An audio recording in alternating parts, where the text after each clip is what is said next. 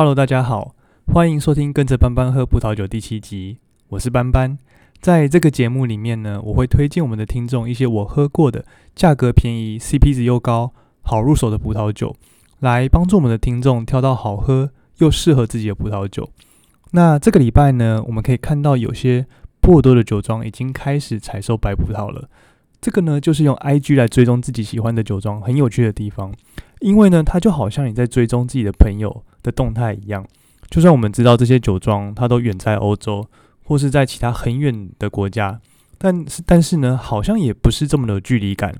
那今年呢，也就是二零二零年，波尔多的白葡萄它比其他年份早了一到三周可以开始做采收。一般来说呢，酒庄都会在九月的时候采收白葡萄。但是我们可以发现，今年的波尔多的白葡萄在八月底就可以开始做采收了。那主要呢，还是因为今年的那个新冠疫情啊，没有啦，其实跟新冠疫情啊没什么关系。主要是因为今年的春天呢，相对比较温暖，温暖，再加上夏天又很热，所以呢，是因为这个气候的影响，让我们今年的白葡萄可以比较早熟。那我们可以看到，其实不只是法国的波尔多，呃，从呃，这个也是一样，从 Instagram 上可以看到，德国的一些酒庄，其实在八月底的时候，也都开始采收白葡萄了。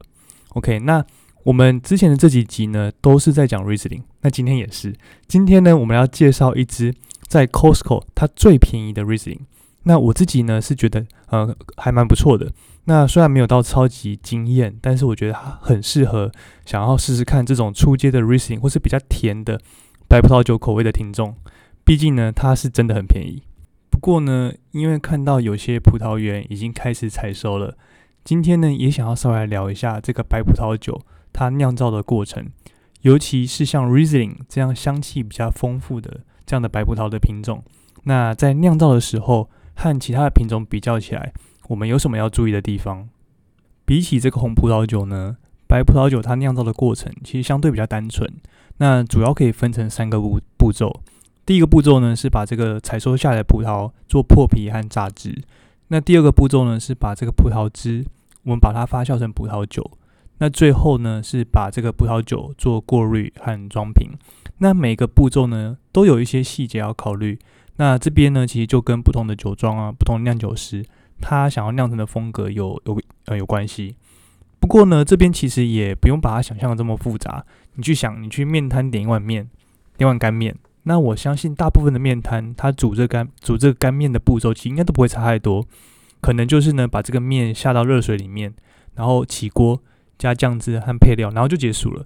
但是呢，不同的面条它适合的这个这个煮沸的时间，其实都有一些些微的差异。那每一家不同的面摊，它的酱汁啊和配料也都不太一样。那这边呢，当然就形成了这每一家面店它的它自己的特色。那葡萄酒的酿造其实也都差不多。大方向上，其实这个把这个葡萄做成葡萄酒的步骤，其实都不会差太多。但因为每一家酒庄或是每一个酿酒师，他有一些自己的坚持，或他自己想要酿成的风格，或是呢那一年采收的葡萄，它有一些当年度的一些特色。那这边呢，所以他们就会呃在这个大方向上做一些改变。OK，那我们就来介绍这个白白葡萄酒它酿造的这步骤。那就像上面说的，主要是分成三个步骤。第一个步骤呢是葡萄的破皮和榨汁，然后呢，我们把这个葡萄汁发酵成葡萄酒，最后呢做过滤和装瓶。那我们可以把这三个步骤分开来做介绍，来介绍它的一些细节。但是呢，酿造这个白葡萄酒，尤其是香气比较浓郁的品种，像是 Riesling 啊、Sauvignon Blanc 的时候呢，横贯每一个步骤的一个目的的一个目标，最重要就是要维持住这个葡萄它最原始的风味。那 Riesling 的话呢，这个原始的风味就有点像是这个绿色水果啊，像是柠檬啊这样的味道。那还有呢，Riesling 很重要重要的一个就是它它的花香味。那好的酒庄呢，或是一些等级比较高的呃的这个的白葡萄酒，它会用尽一切的方法来达到这个目标，来酿到比较好的、比较高级的这个 Riesling。OK，所以第一个步骤呢是葡萄的破皮和榨汁。那这其实也是这整个过程中最重要的第一步。那我们把这个采收下来的葡萄弄成葡萄汁。那为了要有办法去维持住这个葡萄它最天然的这个风味，这个步骤呢，它的目标呢，我们的目标呢，我们就是要将采收下来的葡萄快速的弄成清澈没有杂质的葡萄汁。注意哦，这个重点在快速，然后还有清澈的葡萄汁。因为呢，这个葡萄皮和葡萄梗，还有我们把这个葡萄暴露在空气中氧化，我们都有有这个风险，有这个机会把一些不必要的口味带进这个葡萄酒里面。所以呢，我们在榨汁这个阶段，让葡萄汁可以越快被从这个葡萄里面提炼出来越好。有一些酒庄，它会用这个机器把葡萄去梗之后，变成一颗一颗扑通扑通乱跳的这个葡萄。然后呢，再把它送进压缩里面去做榨汁。那有一些酒庄呢，它用不一样的方法，它会先压过一次，然后呢，等到我们萃取出一部分的这个葡萄汁之后，再将剩下的还没有萃取出来的，进送进去压缩机里面做压皮榨汁。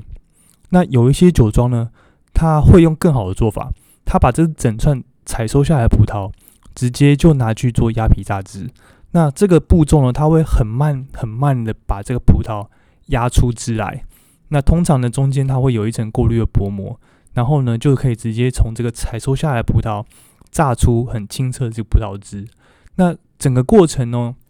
整个过程呢，它都希望维持在一定的低温很低温的环境里面，那避免呢葡萄它会提早的发酵，让这个葡萄酒里面掺进一些我们不想要的口味。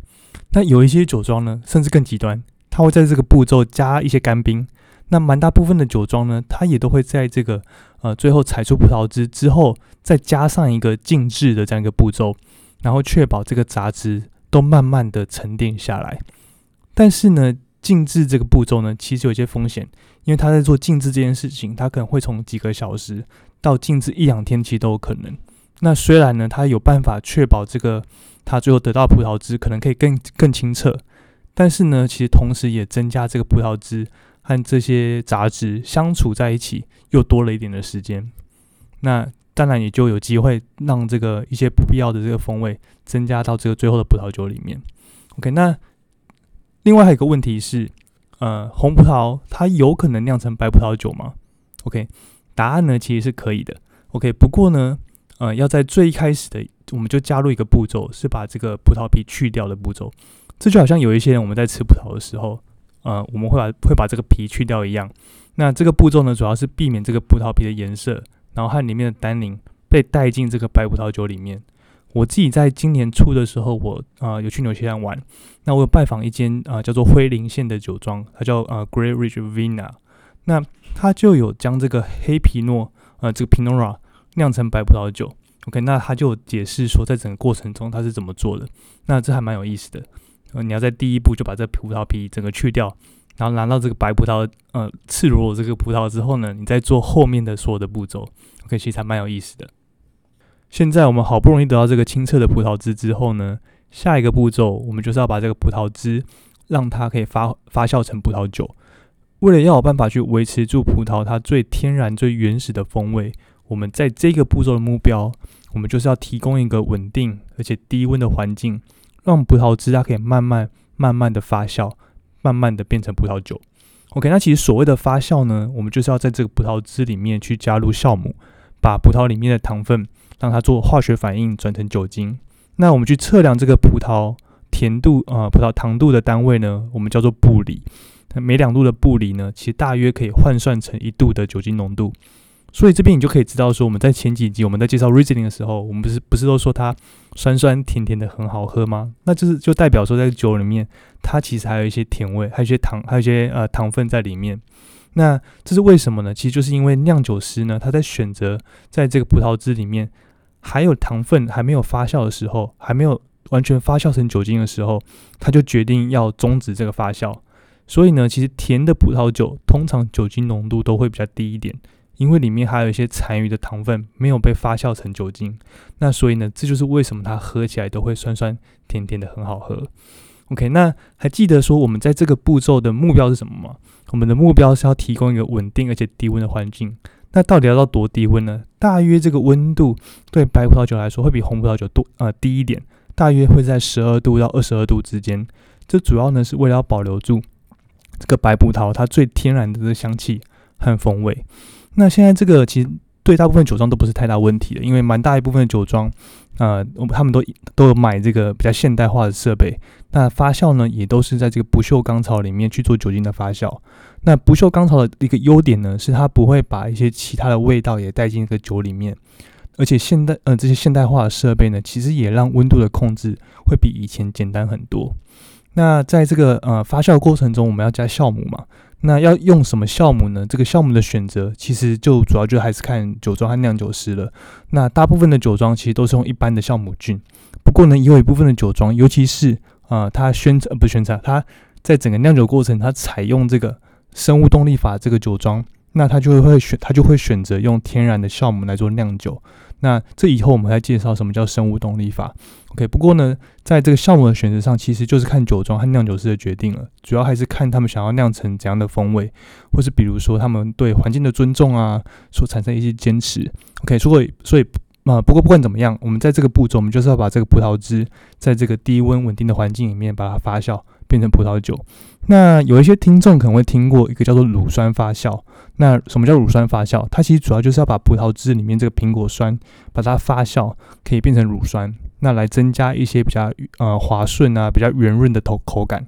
那通常在白葡萄酒里面呢，啊夏多内 （Chardonnay） 通常都会去做乳酸发酵。但是呢，还记得我们在酿这个 Riesling 它最重要的原则是什么呢？是什么吗？我们是要去维持住这个葡萄它最天然的香气。所以呢，呃，其实，在做 Riesling 的酿造的过程中，这个酿造的方式，我们其实通常是不会去做乳酸发酵的，不会让这个呃葡萄酒里面加入一些额外的，不是它最天然、最原始的这些味道。OK，那发酵完的最后一个步骤呢，我们就是过滤和装瓶。那装瓶之前，我们会把发酵完之后的杂质把它过滤掉。红葡萄酒通常步骤会比较复杂。比如说呢，我要在橡木桶里面做陈年啊，等等的。但是大部分的 Riesling 我们都不会选择做陈年，那也不会也不会去和其他种类的酒去做混调啊？为什么呢？还是一样，因为我们要去维持住这个 Riesling 它最天然、最原始的花香。所以呢，我们通常都在发酵完之后，大部分的酒庄它就直接去做装瓶了。好，我们终于介绍完这个白葡萄酒的酿造的过程，那要来介绍今天的这一支酒。这支酒呢，它其实 CP 值非常的高，一支好喝的 Riesling 该有的它都有。二零一九年份的这支呃 Vivino，它上面评分有三点七分，而且呢，重点来了，它只要三百三十五块钱。那这个价格呢，是所有的卖场，包括 Costco、大润发、家乐福和全联最便宜的 Riesling，至少是我可以找到的最便宜的 Riesling。但是重点呢，是它又非常的好喝。OK，它比起我们上一支介绍这个法兹的 Riesling，它有淡淡的这个柠檬的颜色，那酒色其实真的偏蛮淡的。但是喝起来呢，它又有这种柑橘啊、苹果这种利呃 Riesling，它很典型的这种清新的花香。所以你还记得我们在上一个阶段我们呃讨论这个 Riesling 酿造的过程吗？它在这整个酿造过程中，它完整的把这个它最原始的这个花香味把它保留下来了。然后喝起来呢，它又有这种很酸甜酸甜的柠檬的口感。那虽然它偏甜呢，那但是呢，它又有这种很好的酸度去支撑它这个甜味，所以不会让你有这种很腻口的这种感觉。那喝起来它的尾韵，它甚至带有一些蜂蜜的口味。我自己觉得喝，我自己觉得非常适合搭这种海鲜啊、意大利面等等。那也还蛮适合搭一些台湾的小吃，甚至是炒饭，呃等等这种台湾的的食物。而且三百块出口出头的价格，我觉得自己是很适合在家里面多放几支。那在夏天的午后，我们可以来一杯，那真的会觉得非常的舒服。不过呢，这支酒有一点小缺点，我自己觉得它不太适合放隔夜。那隔天喝起来，它的它的这个香味其实已经变得蛮单调了。那喝起来呢，虽然我自己觉得酸度还在，但却有有点像在喝这个柠檬水这种感觉。OK，不过喝起来还会还是会有这种回甘回甘的味道。那过了一段时间呢？我自己觉得我的嘴巴里面都还感觉到这种柠檬的口味，OK，所以虽然不过呢，虽然我我说它其实不太适合放隔夜，但是呢，我自己觉得啊，其实做就算放隔夜之后，它当做是饮料，其实还算蛮好喝的。OK，我搭配这个宵夜的咸酥鸡，我还是啊一口接一口，很快就把它喝完了。那这支酒呢，它的产区是摩塞尔，摩塞尔，那它是德国最古老而且最有历史的一个产区。那我们就是之前其实稍微提到过这个产区，那下一集我会再还要好好的介绍它。那我也会介绍几个摩塞尔它还蛮有历史的一些酒庄。好，那介绍完我们今天的这支酒了，最后呢，我也想来跟大家分享一下我最近听到的，我也很认同一段话。我是在一个叫做“深饮啤酒”的 podcast 里面听到的。那这个 podcast 呢，他会去访问台湾各种酒类，不只是葡萄酒，甚至是啤酒啊、烈酒，在各种不同酒的这个领域工作的人的一些访问。那我听到的这一集呢，他是对台湾一个知名的酒类专家，他就是王鹏的专访里面听到的。那这个主持人呢，他他希望王鹏可以用一句话来为每一个酒去下一个注解。王鹏老师呢，他对这个问题他的回答是，他说。啤酒，它是一个真正会带人游历全世界的酒。这不是因为啤酒在全世界各地都有酿，而是因为你要喝到最新鲜、最道地的啤酒，你就必须要到当地去。但是另一方面呢，葡萄酒它则可以开启我们的眼界，它可以把我们的心灵提升到另外一个境界。这种心灵的提升是啤酒它相对比较没有的，因为这是为什么呢？因为葡萄酒它相对它比较没有一个很自私的品评的标准，所以呢，你有时候你必须要去跟酿酒师实际聊过了，去了解他为什么要做出这样的酒，而且不同的品种在不同的地方，那做出来的风味它可以是不同的样子，那而且它也不可以被视为不好，所以呢，你就必须要去了解那个那个民族那个当地风土的民情，那个民族的心灵，所以你要去了解那个地方它最原始的这个想法。那有这样的了解之后呢，它所谓的风味上的缺陷，在葡萄酒里面，它也就相对的比较模糊了一点。OK，那上面的这段话呢，其实我听了之后，其实非常非常的有感觉。其实这有这也就是为什么呢？我想要在这一集里面去稍微介绍一下这个白葡萄酒它酿酒的手法的原因。因为对葡萄酒呢，我们不是只是想要喝到它的味道，还希望可以知道说它为什么会被酿成今天的这样的一个风味。而且呢，我们要在知道各个酒庄的特色之前呢一个最重要的，我们就是要去知道说这个标准的制成是什么，然后还有它背后的目的是什么，也才有办法去理解说不同的酒庄或是不同的酿酒师，他为什么要在每个步骤加入一些些他的坚持，然后加入一点点他的特色。所以呢，当我有机会去呃一些盛产葡萄酒的国家做旅游的时候，其实我都一定会安排呃去访问当地的酒庄。如果有机会是由酿酒师来介绍他们酒庄的特色啊风格，有机会去感受这个酿酒师从种植葡萄开始到酿出当年份的酒款，它背后的原因和他所做的付出，那其实我们真的可以把我们对呃这个杯呃这个酒杯里面这个酒的酒的认识提升到另外一个层次。当然呃，如果您是想要买到这个值得买，然后又便宜又好入手的葡萄酒，那可以锁定我们的每一集的节目。我们都会至少介绍一支市面上我推荐的葡萄酒。那今天的这支呢，是我现在可以找得到大卖场，包括 Costco、大润发、家乐福全联最便宜，然后又好喝的 Riesling，请你一定要去买来喝喝看。OK，那我们今天就先到这边，下集见，拜拜。